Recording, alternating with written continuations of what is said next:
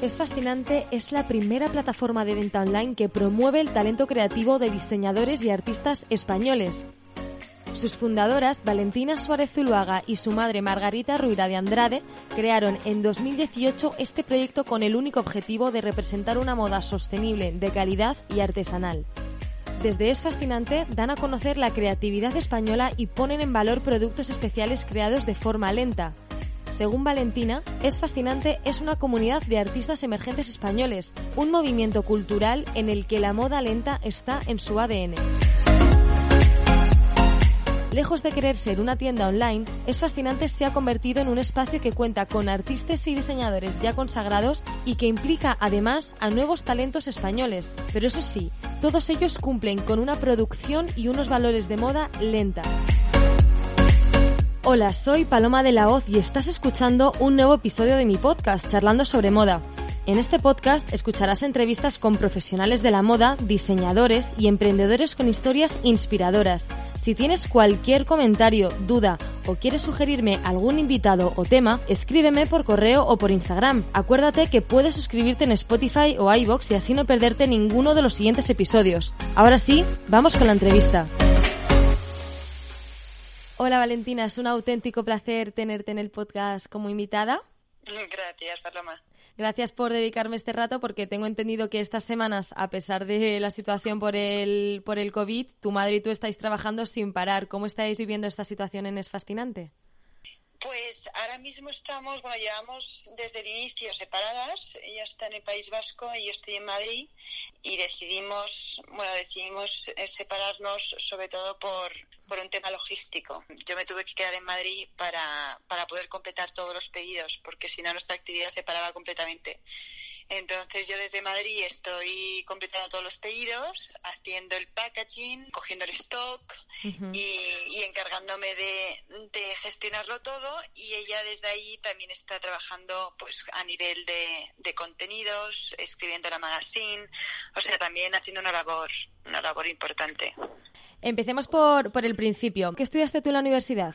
Pues yo me fui a Londres, eh, estudié sociología y comunicación en Goldsmiths College y, la verdad es que digamos que fue fue una experiencia buenísima en todos los, en todos los aspectos, porque me fui a los 18 años, eh, mis padres estaban bastante preocupados con que luego no quisiera volver y efectivamente pasó eso. Entonces me quedé ahí tres años, eh, estudié el BA y después empecé unas prácticas y ya me volví a, Madrid y luego me volví a ir. El arte siempre ha estado presente en tu vida. Vienes de una familia de artistas. De hecho, tu madre y socia es directora de la Fundación Zuluaga. ¿Cómo ha afectado el arte en tu proyecto y tu visión en la moda? Pues digamos que yo desde pequeña, eh, pues el, el, arte, las conversaciones en torno al arte, en general, bueno, mi casa con, los cuadros colgados, pues siempre he tenido muy presente en, todos los aspectos. Mis padres también han estado muy involucrados eh, antes de la Fundación Zuluaga en temas de, de, mi familia. Eh, pues con, mi, abuelo escribió un libro sobre la saga de los Zuluaga y después mi madre este, hizo un máster en museología, eh, un doctorado, perdón, en museología. Entonces, digamos que siempre han estado pues eh, muy involucrados con el mundo del arte y nos lo han intentado eh, transmitir a nosotros, a mis tres hermanos y a mí, y, y pues tanto llevándonos a exposiciones como yo, yo, ah, yo tenía clases particulares de dibujo desde los siete años, entonces como que sí que sí que quisieron desarrollarlo, desarrollar esta parte artística claro. y, y la verdad es que yo iba mucho por esa dirección. Yo en principio quería estudiar diseño de moda y me fui a Londres varios veranos antes de, decidir estudiar la carrera ahí, hacer cursos en St. Martin's y en, eh, y en, eh, en, London School, en London eh, College of Art. Y entonces a mí me apasionaba, me apasionaba sobre todo dibujar, pintar, más que a lo mejor estudiarlos. ¿sabes? Sí, que ya, ya ibas un poco dirigida, ¿no? Hacia, hacia este terreno, hacia este mundo.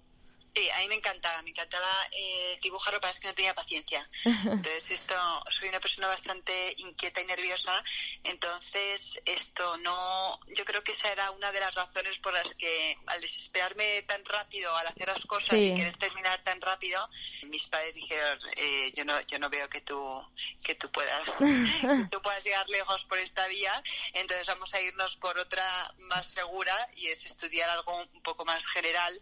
Eh, mi padre me sugirió la sociología, yo quería comunicación y marketing, entonces hicimos un, un mix pero sí, o sea, el arte siempre está presente, tanto en las conversaciones en, la mesa de mi casa como, como en todas las actividades y todas las cosas que hacíamos fuera. Claro. Cuando estuviste trabajando en la idea, como nos estabas contando, estabas trabajando en Londres. Ahí trabajaste en el departamento de e-commerce de marcas como Stella McCartney, que bueno, es una de las pioneras de la moda sostenible. ¿Qué aprendiste durante esta experiencia? Pues eh, en Stella estuve año y medio y lo que aprendí, bueno, empecé a, familiarizarme con términos que no había no había conocido hasta hasta entonces. El slow fashion, eh, la primera vez que lo escuché fue en, en Londres eh, trabajando para Estela y temas de sostenibilidad, eh, cómo tratar esos temas también a nivel de comunicación y de marketing, porque son temas pues muy sensibles y, y también muy muy fáciles de, de, criticar o de estar en el punto de mira, porque incluso la propia Estela eh, tenía mucho cuidado a la hora de, hablar sobre sostenibilidad, porque lo cierto es que es un, es un término muy amplio y, muy subjetivo, digamos. Entonces esto em, también es muy difícil, ¿sabes? hay muchas hay muchas interpretaciones de la sostenibilidad. Eh, por no decirte del eco, que eso ya es incluso más, eh, más difícil de posicionarte ahí porque siempre hay algo que no es sostenible al 100%, siempre hay algo que se puede llegar a criticar, pero fue como la primera vez que vi de una forma tangible los, el resultado de, una, de los esfuerzos de una marca en ser más sostenible en todos los aspectos. Cuando tuviste la idea ya completa de Es Fascinante, se la planteas a tu madre. ¿Cómo se tomó ella la idea y qué feedback te dio ella? ¿Supiste tú, sabías que desde el primer momento querías emprender con la ayuda de ella o, surgió así en, en, ese momento?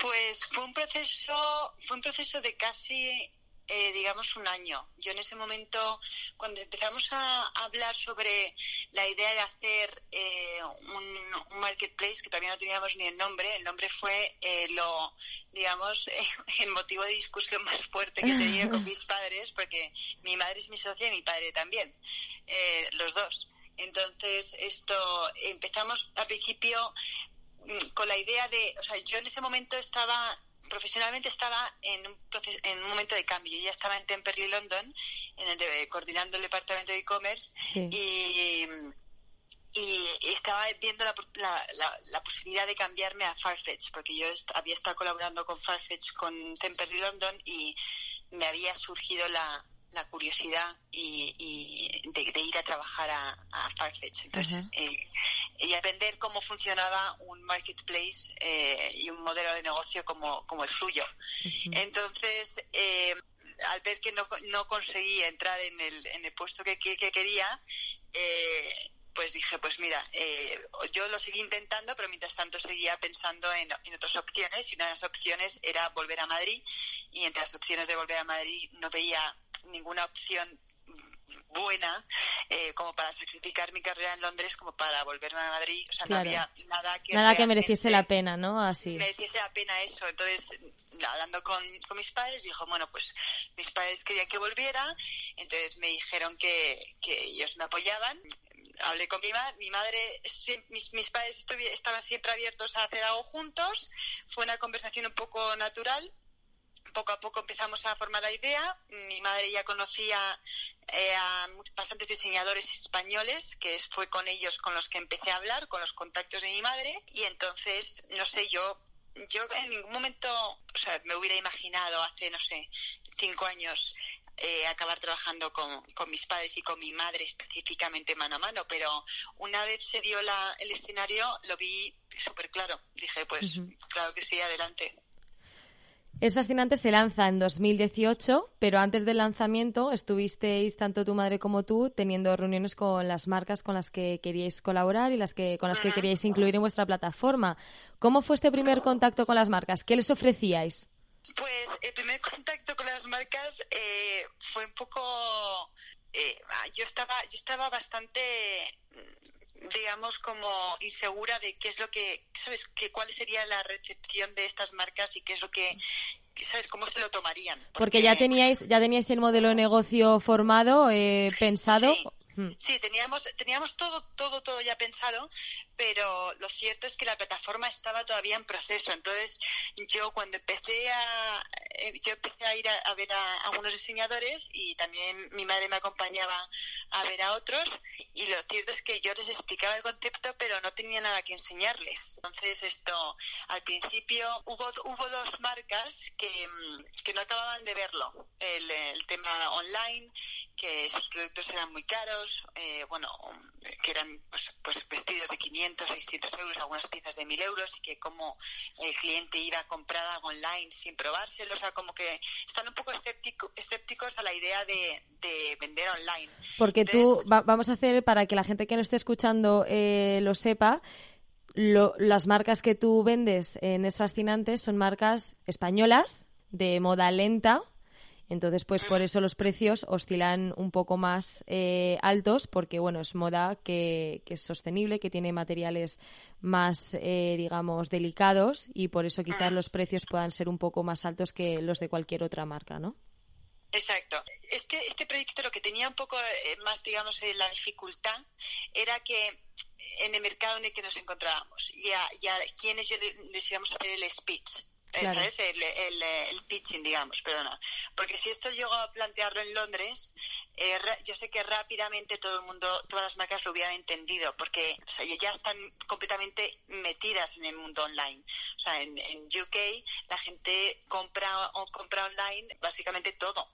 está muy normalizado en la compra online, pero en España mm, no tanto y no tanto a nivel, o sea, incluso menos a nivel ropa.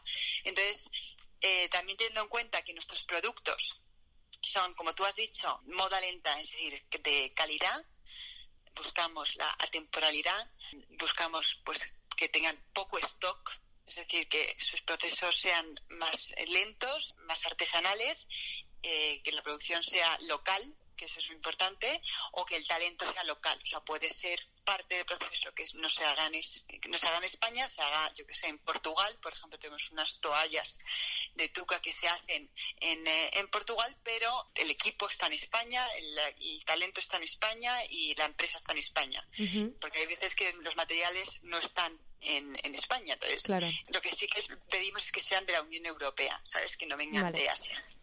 Entonces, dentro de cabe que estos productos son más difíciles, digamos, de vender porque son mm, su precio es más elevado, eh, la venta en general, la compra es más pensada, entonces eh, no es una compra a impulso. A los diseñadores les parecía un poco difícil, oye, pues cómo voy a cómo vas a venderme un vestido de mil euros online sin probártelo. Claro. Esas, porque tienes el tema de la, del tallaje, también tienes el tema de, las telas, del tacto, de, de, cómo te cae la tela. De, entonces lo que les, lo que les hice ver es que, em, que podían confiar en que nosotros trataríamos su marca y su producto eh, pues con, con, total transparencia, eh, con, que, nos, que, nos, que, podían confiar en nosotros, en que íbamos a tratar su producto y su imagen eh, como, se, como se merecía, que, que lo íbamos a presentar de una forma fascinante, que iba a ser un merchandising, una imagen y una forma de presentar su producto al nivel de, de todo el esfuerzo y todo el trabajo que hay detrás. Entonces yo lo que al final lo que decíamos era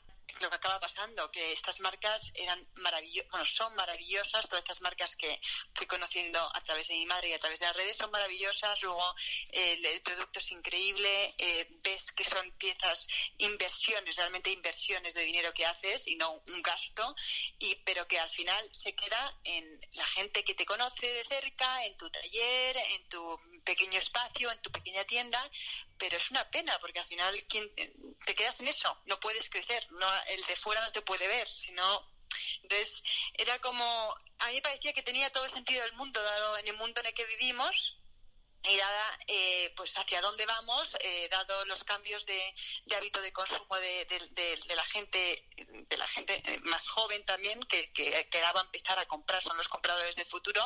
Entonces eh, tenía todo el sentido del mundo apostar en esto y más si no tenía nada que perder sino era una oportunidad de ganar. Claro. Entonces esto había hubo algunos que, que bueno, que siguieron dudando y me, hicieron bastantes preguntas y, y, algunas preguntas muy buenas porque que todavía no tenía respuesta, entonces trabajé en ello y todo, pero lo cierto es que el, por no decirte el 90% eh, de las marcas eh, que fui a ver antes del lanzamiento me dijeron que sí.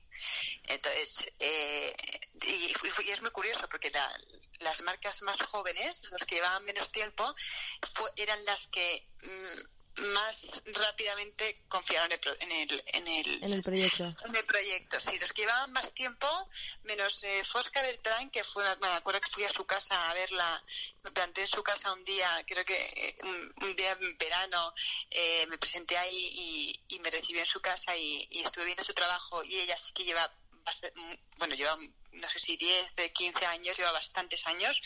Eh, menos ella que sí que confió en mí en el minuto uno, eh, los otros diseñadores que llevan más tiempo les costó más verlo. A día de hoy contáis ya con, con, más de 50 marcas, si no me equivoco, que las tenéis 70. 70 marcas en vuestro catálogo, todas ellas españolas. ¿Cómo gestionáis el producto? ¿Se lo compráis a estas marcas y luego vosotras lo ponéis a la venta en vuestra plataforma? ¿O cómo, o cómo gestionáis este, este tema de, producto con las marcas? Eh, no, nosotros, nosotros eh, nuestro modelo de negocio es muy parecido al de, al de Farfetch. Es decir, nosotros eh, no compramos stock, eh, no como en un Netaporte, por ejemplo. Nosotros no compramos stock porque yo lo que no quería es que tuviéramos eh, que tener que almacenar producto. Eh, y después, si, si, si, lo compras y luego no lo vendes, ¿qué haces con eso? Pues lo tienes que rebajar. Tienes que rebajar porque te lo tienes que quitar básicamente de en medio. Entonces, yo no quería ese tipo de, modelo de negocio porque me parece mucho más arriesgado y también pues menos sostenible porque estás obligado a venderlo. Entonces, digamos que lo que nosotros lo que hacemos, hacemos una selección de las piezas que nos interesan, de las marcas, de catálogo de las marcas, porque no seleccionamos todo, seleccionamos aquellas piezas que nos, que nos es más interesante y también hacemos colaboraciones y productos en exclusiva, es decir, hay marcas que las vemos y decimos, pues mira, pues estos diseños, creemos que de estas de tres blusas, pues va a funcionar más en estos tonos, o sin este tipo de manga, o con este tal. Entonces ellos hacen las modificaciones y a veces nos hacen algunos diseños en exclusiva y eso nos interesa especialmente. Entonces nosotros seleccionamos las piezas, hacemos fotografía de las piezas, y tanto de producto como de modelo. Nosotros los ponemos a la venta, eh, los subimos y de las ventas generadas nos llevamos una, una comisión. En la era en la que vivimos de moda rápida, vosotras eh, con Es Fascinante proponéis una reflexión, que es lo que me estabas contando, ¿no? Sobre cómo consumir de una forma consciente, apostando por artículos atemporales y de calidad, que te, que te valgan y que te duren años y años. ¿De qué forma vuestro trabajo como plataforma online se une con estas creaciones? Pues nosotros, eh, nosotros al final lo que hacemos es seleccionar productos cuya vida, por ponerlo decirlo de alguna forma, es, no, no tiene fin nosotros hacemos una apuesta por un diseño y va a estar en la web temporada tras temporada. Porque, o como, o como lo llama, porque al final lo que queremos es que cuando hay un producto, eh, no queremos que esté ahí durante tres meses, ¿sabes? Eh, bueno, pues ya está, esto es de la moda y de repente quiero solo vender esto porque la gente está diciendo que se lleva así o tal. Nosotros hacemos bolsos y diseños que, eh, y además le pedimos específicamente a los diseñadores que hagan esto, y es que hagan una colección que, y que si hay diseños que funcionan y que hay diseños que, que, que la gente les gusta, hay que darles una segunda oportunidad. No hace falta crear algo nuevo todo el tiempo, sino que si hay algo que, si hay algún diseño que de verdad realmente funciona o que es eh, atemporal y se puede seguir vendiendo, pues que puede quedarse en la web durante el tiempo que, haga falta. O sea, hay diseños que tenemos, que seguimos teniendo a día de hoy, que los subí directamente fue el, primer producto que subí fue un Sophie Pack en azul de Virginia Henkar y sigue en, la web. Pero menos por razones así, que ya no haya tejido o cualquier cosa, nosotros busca, les acompañamos y les apoyamos a los diseñadores en el aspecto de la temporalidad, empujándoles siempre a que apuesten, o sea, que tengan en cuenta que nosotros aunque pase la temporada, aunque pase lo que sea, o sea, aunque ya no esté de moda, aunque tenga que crear, que crear algo nuevo, si el diseño sigue existiendo y si puede se puede volver a hacer, nosotros lo queremos seguir vendiendo. Claro. sí, apoyando, al final apoyáis esta idea de, que tampoco existen tendencias como tal, sino que una prenda si es bonita y de buena calidad y de, con buenos materiales puede durar en el tiempo y que no entiende de, de tendencias, ¿no? Al final. Exacto, exacto. Y además, en la web de Es Fascinante tenéis una sección llamada Second Life en la que vendéis prendas que o bien tienen alguna tara o que son de, alguna, de otras temporadas o que incluso se han llevado puestas en algún desfile. Estas prendas están a la venta con un precio rebajado y el objetivo, digamos, de, de, esta, de esta categoría de Second Life es darle una segunda vida a estas prendas. ¿Cómo surgió esta idea? Pues eh, no te vas a qué, pero fui andando por la calle cruzando un semáforo que eh, yo ya llevaba tiempo, llevaba tiempo ya pensando eh, qué, solución podemos dar al tema de las rebajas. Eh, en todas las marcas el problema que tienen es que producen stock, ese stock lo tienen, tienen una ventana tienen una ventana para venderlo, digamos de dos, tres, cuatro meses, y una vez acaba esa temporada y tienen que presentar lo nuevo, eh, qué hacen con todo el stock que les queda sobrante. Pues lo que tienen que hacerlo es rebajarlo. Claro. Entonces, eh, ahí es cuando empieza y bueno, rebajarlo en ese momento si no han rebajado antes, porque siempre hay alguna excusa para rebajar. Eh, pues Black Friday, Cyber Monday. Sí, descuentos especiales. O sea, siempre hay algún evento, siempre hay algo en el calendario de marketing que te empuja a hace rebajas y además, como lo hacen el resto, tú lo tienes que hacer, porque si no se van a ir a la competencia. Entonces es básicamente un estrés eh, horrible, porque es que al final eh, el diseñador está viendo en qué momento va a volver a hacer rebajas, porque claro, si no, si, si, no le van a comprar al de al lado, no me van a comprar a mí. Sí, que más que se siente más obligado, que, que, lo hace más por obligación que por gusto, ¿no? Al final. Totalmente, porque es que al final es, eh, yo, el problema es que les estamos yo creo que le estamos mal educando al cliente de que eh, se pueden comprar productos en rebajas durante todo el año, básicamente, en todo momento. Totalmente de acuerdo. El slow fashion al final es que no, no tendría que estar en rebajado nunca, porque es que tiene unos márgenes mucho menores que el fast fashion. El slow fashion tiene unos márgenes mucho menores. Y son producciones locales, menos cantidades y todo. Entonces, si lo rebajas más, pues es que ya hay veces que tenemos diseñadores que se quedan en cero, o sea, no ganan nada con las ventas que hacen. Entonces, ese es un problema muy grande, pero cuando yo les planteaba a las marcas no hacer rebajas, y yo anti-rebajas, anti-rebajas, anti-rebajas, pues muchos de ellos me decían, Valentina, ¿ves que qué hacemos? Porque tenemos que vender y, tenemos que quitarnos stock, y es que mira este problema, tal. Entonces, había un montón de problemas en cuestión de stock, tanto a nivel de, pues mira esta pequeña tara, mira esta pequeña manchita, ahora qué hago con ello, pues claro, tengo que rebajarla. Entonces, había como que eh, son como diferentes fuentes. Unas porque mm, eh, tienen que venderlo porque ya han creado una nueva colección y tienen que rebajarlo, se sienten obligados a rebajarlo porque tienen que quitarse stock, otras porque son pequeñas taras, otras porque son piezas de desfile que ya se han quedado ahí, que están en un armario, que están en, un almacén y están ahí mm, eh, muriéndose de, de pena. Entonces esto pensé, pues, ¿por qué no hacemos una galería online que, que, cogiera estas prendas y hacer una selección dentro de estas prendas, porque nosotros también hacemos selección, o sea, no cogemos hay marcas que me envían, pues oye, pues quiero que tengo todos estos diseños en archivo de tantas colecciones o estas piezas de desfile. Y nosotros hacemos selección, decimos, pues esta sí, esta no, esta sí, esta no. Entonces seleccionamos porque tampoco podemos ponerlo absolutamente todo.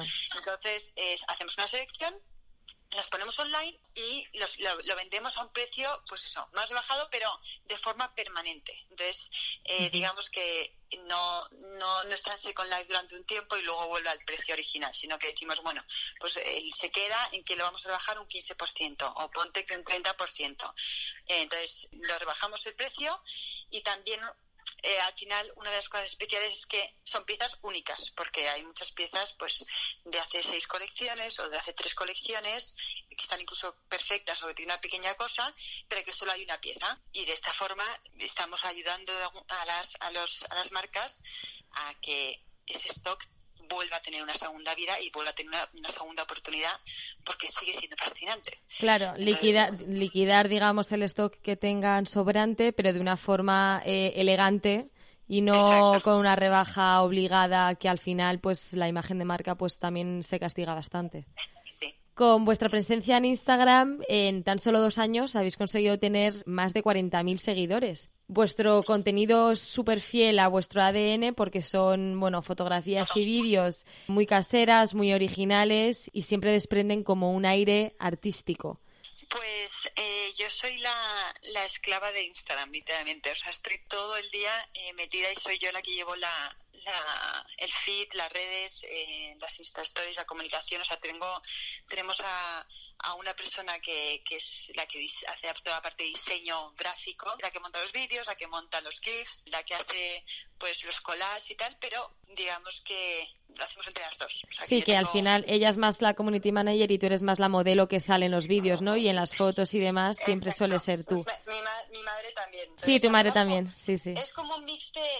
Lo, que queremos es que sea... O sea, es, es como un mix. Intentamos que sea siempre fresco, diferente, que sea... Yo siempre que haya, que haya mucha mezcla y lo que sí que voy a intentar y vamos a hacer más es que estemos más en vídeo. O sea, haremos más vídeo progresivamente, pero sí, no nos hemos posicionado a un tipo de mujer, un tipo de, estilo específico. Sí, justo te, iba, justo te iba a decir, ¿no? Que, que, la sensación queda, por lo menos a mí personalmente, que al enseñar a tu madre, eh, salir tú también, eh, mezclar este tipo de imágenes más estáticas con vídeos, al final hace, va muy en línea con lo que proponéis, ¿no? Con la artesanía, eh, el original, ¿no? Entonces, eh, es, es, muy bonito porque, porque efectivamente llama la atención de muchos perfiles, no, no se queda encajado en un solo perfil. Total.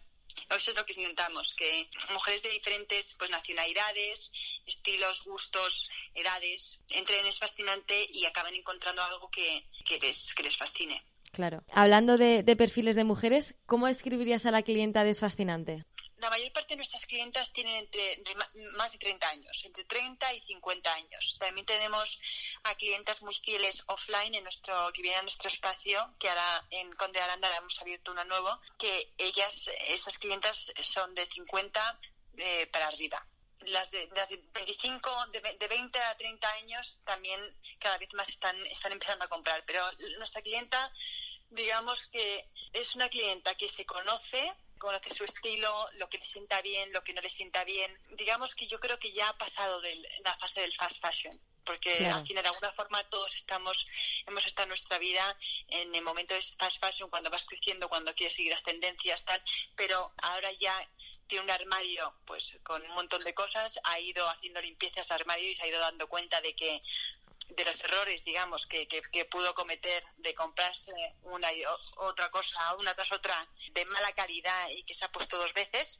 Entonces, le apetece tener pues un armario eh, con menos cosas, pero buenas, que se ponga continuamente. No, no, le da miedo a repetir, tampoco le da miedo a arriesgar. Es yo creo que nuestra clienta, cuando va a fascinante, está buscando algo diferente. No, no quiere llevar lo que lleva todo el mundo, quiere a lo mejor tener una pieza única o una pieza de edición limitada. Y también de alguna forma es, eh, es consciente de eh, la importancia de consumir eh, Made in Spain, de consumir local. Bueno, hay un montón de perfiles, pero yo diría que principalmente son esos, que ya están cansadas de tener mucho y malo y quieren empezar a tener poco y bueno. Estabas comentando que tenéis un nuevo showroom aquí en Madrid, en la calle Conde Aranda 22. Para que la gente que nos esté escuchando y que no sepa lo que es un showroom, ¿qué acciones o qué tareas lleváis, eh, lleváis en el showroom? ¿Para qué os hace falta ese espacio? Pues este espacio eh, surgió un poco por, eh, por la necesidad de, bueno, por petición de nuestras clientas. Al final, algunas de ellas se presentaban en nuestra oficina eh, preguntando por diseños. Entonces, yo a veces sacaba esto que tenía por ahí, pero, pero es que de repente aparecían más y más y todas querían, eh, nos escribían que querían probarse las cosas, que querían probarse el vestido, qué tal, que querían verlo. Entonces, fue un poco, eh, surgió por petición de nuestras clientas y nosotros lo que hacemos en, en, en nuestro espacio con Daranda son varias cosas. Eh, uno, recibimos a novias. ¿A qué, perdón? Novias. Ah, novias. Tenemos una selección de vestidos de novia de Sofía Bola y ahora vamos a meter eh, varios, varias marcas más nuestras que también hacen novia. Después eh, recibimos a obviamente a invitadas. O sea, digamos que nuestro espacio de Condoranda está muy enfocado en el mundo eh, novia, invitada, mucho invitada, y después nuestras piezas, digamos, más especiales. Entonces, decidimos a este, este tipo de clientela nacional y a nivel internacional tenemos eh, colaboraciones con hoteles de lujo, con estilistas de moda y personal shoppers que nos traen a, clientela, a clientas extranjeras y también con Around Art, que es una agencia que se encarga de de hacer viajes por España alrededor del arte, de lujo. Entonces, sí tendrán muchos americanos y, bueno, de todas nacionalidades en general, pero sobre todo americanos. Y con ellos, pues, les hacemos un, un tour, una visita privada, en el cual eh, les enseñamos, pues, explicamos que es fascinante, nuestros diseñadores, la historia de detrás. Entonces, las personas que vayan a Conde Aranda, que puedan venir a Conde Aranda, van a encontrar una selección de piezas más especiales y tendrán, pues, eso, un servicio de ahí están dos personas pues encargándose de atenderles y bueno, y luego mi madre y yo solemos estar también por ahí siempre porque la oficina está ahí. ¿Cuáles han sido las prendas que mejor habéis vendido o las prendas que os habéis dado cuenta que ilusionan más a las clientas? Pues, si te digo la verdad, empezamos, empezamos vendiendo principalmente accesorio. La razón por la que empezamos con eso era por un tema de devoluciones y de cambios y para intentar reducir cuanto más posible eh, las devoluciones. Pero lo cierto es que rápidamente las clientas empezaron a preguntar por vestidos, por más ropa, más ropa. Entonces fuimos introduciendo más ropa y ahora principalmente tenemos ropa. También tenemos mucho, mucha, mucha joya y menos bolso, pero tenemos sobre todo ropa. Y entonces, digamos que al principio fue por, por la oferta que teníamos, vendíamos más bolso y vendíamos más joya y ahora estamos vendiendo más ropa. Entonces, vendemos mucho vestidos, vendemos mucho básicos eh, como camisas y chaquetas y, y, y, ahora estamos empezando a vender más pantalones porque tenemos una, me parece complicadísimo encontrar pantalones bonitos, buenos y de calidad y diferentes y al fin tenemos una sección muy buena. Entonces esto, ahora cada vez más ropa y además lo bueno es que nuestras clientas no tienen miedo a preguntarnos por WhatsApp, ¿sabes? O llamarnos. Entonces, que yo solo agradezco, la verdad, que nos escriban por WhatsApp y todas las dudas que tengan sobre tallaje, cualquier cosa, y eso está ayudando mucho a que las devoluciones y los cambios sean mínimos. Son muy, son muy, muy por debajo de, de nuestra competencia y de, en general de, cómo está eh, el e-commerce. ¿Cómo esperas que, que, sea el comportamiento de venta y de consumo por parte de, de, las consumidoras después de esta crisis? ¿Crees que después de lo que estamos viviendo por el coronavirus, el modo de comprar impulsivamente se vaya a reducir y van a apostar más por un consumo de moda más lenta? Pues, a ver, eh, esa cuestión es yo creo que es bastante difícil de, saber en este momento. Lo cierto es que hay mucha gente que lo está pasando muy mal, hay mucha gente que lo va a pasar mal, que se van a perder trabajos o ya se han perdido trabajos, que la situación va a ser complicada. Por lo tanto, no creo que no creo que haya un pico de consumo en, en ningún área, ni moda ni nada. Pero lo que sí que creo es que o eso espero, es que durante este tiempo que hemos estado confinados, digamos, recibiendo mucha información y teniendo tiempo para nosotros, de estar en casa, de ver tu armario, de hacer un análisis, de, organizar tus cosas, eh, haya dado tiempo a que la gente haga un poco de reflexión y diga, bueno, es que mm, ves tu armario y qué estás viendo, qué, cosas al final te quedas en tu armario. Pues te quedas las cosas buenas, te, te quedas las cosas que te han costado dinero y sudor y esfuerzo conseguirlas eh, cosas que tengan un valor eh, sentimental por cualquier razón y el resto de las cosas en general eh, al empezar armario cada tres seis meses dependiendo de la persona pues te vas quitando de en medio pues lo que lo que te ha sido más fácil pues, no comprarlo por 30 20 euros. Entonces yo creo que y espero que esto, este, este momento de, de covid haya ayudado a que la gente reflexione sobre sus hábitos de consumo y que cuando vaya a la calle yo sobre todo pido que compren y consuman local en, todos los aspectos, no solo en moda. Entonces, que ahora hay que apoyar lo nuestro, eh, lo hecho en España, nuestros comercios, nuestros emprendedores, nuestros empresarios que están eh, también poniendo eh, un, esfuerzo y su grano de arena en esta, en esta lucha. Entonces, hay que apoyar lo nuestro, lo Made in Spain, empezar a ver la etiqueta de los productos, porque estamos muy acostumbrados a, o yo creo que estamos empezando a estar acostumbrados a ir al supermercado y ver qué es lo que hay dentro de, ese producto, pero tú cuando vas a comprar ropa no tienes esa costumbre, yo creo, de ver la etiqueta de dónde viene. Totalmente. Entonces, empezar a, eh, yo creo que la gente eh, va a consumir menos en, en todos los aspectos y espero que cuando compren, compren eh, de una forma más eh, razonada, pensada, premeditada y que, que sea a largo plazo. Oye, pues esta prenda la, la, voy a poder, la va a poder heredar mi hija o, mi amiga, o se la voy a poder dar o, lo voy a poder revender porque tenga un valor y lo, lo, voy a poder revender. No sé, yo creo que si se ha hecho el trabajo previo de analizar y de reflexionar, va a ser así. Si no, eh, pues seguiremos, sí, habrá personas que seguirán como, como hasta ahora, que no pasa nada porque yo también fui consumidora en su momento de fast fashion de pequeña, pero pero espero que, esto sirva para, al menos para comprar más local, eso sin duda. Y si puede ser más slow.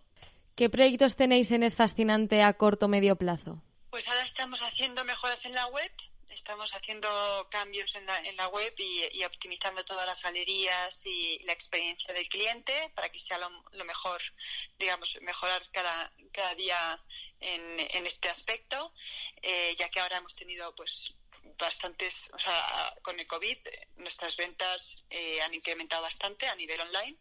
Entonces, digamos que estamos a corto plazo haciendo todos estos cambios que han sido un poco a raíz de que, bueno, de que hemos tenido tiempo para pararnos y ver qué, qué es lo que podíamos mejorar de la web, relanzar nuestro, nuestro espacio en Conde Aranda. Queremos organizar un trunk show de novias con diseños para novias, todas, estas, todas las novias que no han podido estos meses ver eh, ni probarse vestidos, pues tener una selección muy amplia para que puedan venir. Eh, hacer otra venta física también eh, de, estilos de, verano y de primavera y de fondos de armario, muy apetecible.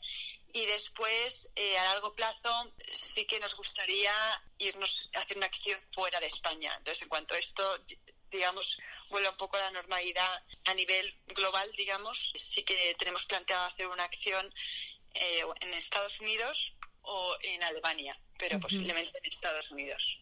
Qué bueno. Al igual que me gusta hablar de los éxitos, que en vuestro caso han sido muchos en poco tiempo, quizás eh, nos puedas contar algún error que hayas podido cometer que, bueno, que ahora te sirva de lección, pero que en su momento sí que lo consideras un error. Pues yo lo, lo que creo es que ha habido momentos que hemos ido demasiado rápido. ¿Sabes? Cuando, cuando te metes en este, cuando ya empiezas a, meter marcas y todo, ya empiezas a tener clientes y quieres crecer y quieres crecer y quieres crecer, yo creo que el error que hemos cometido en algunos casos ha sido meter demasiadas marcas a la vez sin haber probado antes el producto. Entonces ahora una de las cosas que hemos hecho para que para que no se vuelva a repetir de alguna forma es establecernos más tiempo entre marcas y marcas de lanzamientos y de, y de fichear a marcas y después vamos a, ver todas las marcas que entren nuevas en Es Fascinante primero las vamos a probar en el espacio físico de Conde Aranda. Entonces, ahí veremos nuestra selección, veremos eh, la reacción de la clienta al producto, qué es lo que funciona y qué es lo que no, cómo va evolucionando el producto, pues el feedback de, las clientas para luego hacer nosotros la inversión online, porque nosotros, una cosa que no se ve tanto, pero que sí que estáis, que nosotros hacemos una inversión muy grande en cada marca, en imagen, en productos, en contenidos, en campañas, en, en, esfuerzos de equipo, en tiempo, en shootings, en de todo, porque al final hacemos de todo para las marcas. Entonces, antes de hacer esa inversión, creo que uno de los errores que cometimos es que eran demasiadas, eh, demasiado rápido y no nos dio tiempo ni a dejar a la, a clienta digerir, ni tampoco a nosotros a realmente probar si ese era el producto para el fascinante o no. Y la última pregunta, Valentina, ¿qué consejo le darías a una chica que como tú tiene en mente algún proyecto pero que le falta un último empujón para lanzarse a ello? Mi consejo sería lanzarlo lanzarse, eh, aunque no esté todo perfecto ni todo preparado o te sigan o sigas teniendo dudas sobre ciertos aspectos y no estés muy segura, eh, yo creo que hay que lanzarse, hay que pasar a la acción y poco a poco ir viendo, pues eh, ir cambiando, ir moderando, ir, ir, ir mejorando, porque sobre todo es que nadie tiene la fórmula exacta. Nosotros hemos tenido que cambiar muchas veces muchas cosas que habíamos planteado de una forma al principio y al final hemos tenido que cambiar. Entonces, yo animaría que si tienes un proyecto que está bueno, que tienes, está bien pensado, bien construido, que a corto y a largo plazo es viable, sobre todo a largo plazo, mirar a largo plazo, pues qué es lo que tienes pensado para ese proyecto y cómo va a sobrevivir y qué planes tienes. Hay plan A, que funciona, que te mueres, plan B, que cuesta más tiempo en que funcione, plan C, eh, no funciona mucho, entonces, ¿qué vamos a hacer?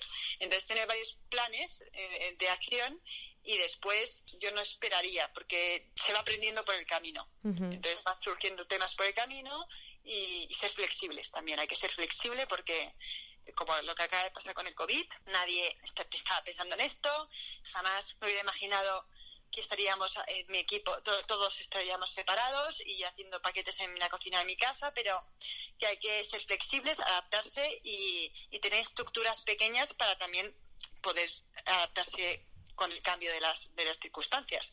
Porque cuanto más grande, más difícil de, de hacer cambios, ¿sabes? Me parece un consejo muy bueno, la verdad, muy optimista. Y nada, Valentina, pues muchísimas gracias por tu tiempo. Ha sido un placer tener esta conversación contigo. Y también desde aquí, pues mandamos un abrazo muy fuerte a tu madre, a Margarita, que bueno, que gracias a ella también podemos estar hablando hoy de Es Fascinante. Os deseo lo mejor y estoy convencida que vais a, que vais a seguir creciendo y obteniendo muchísimos éxitos.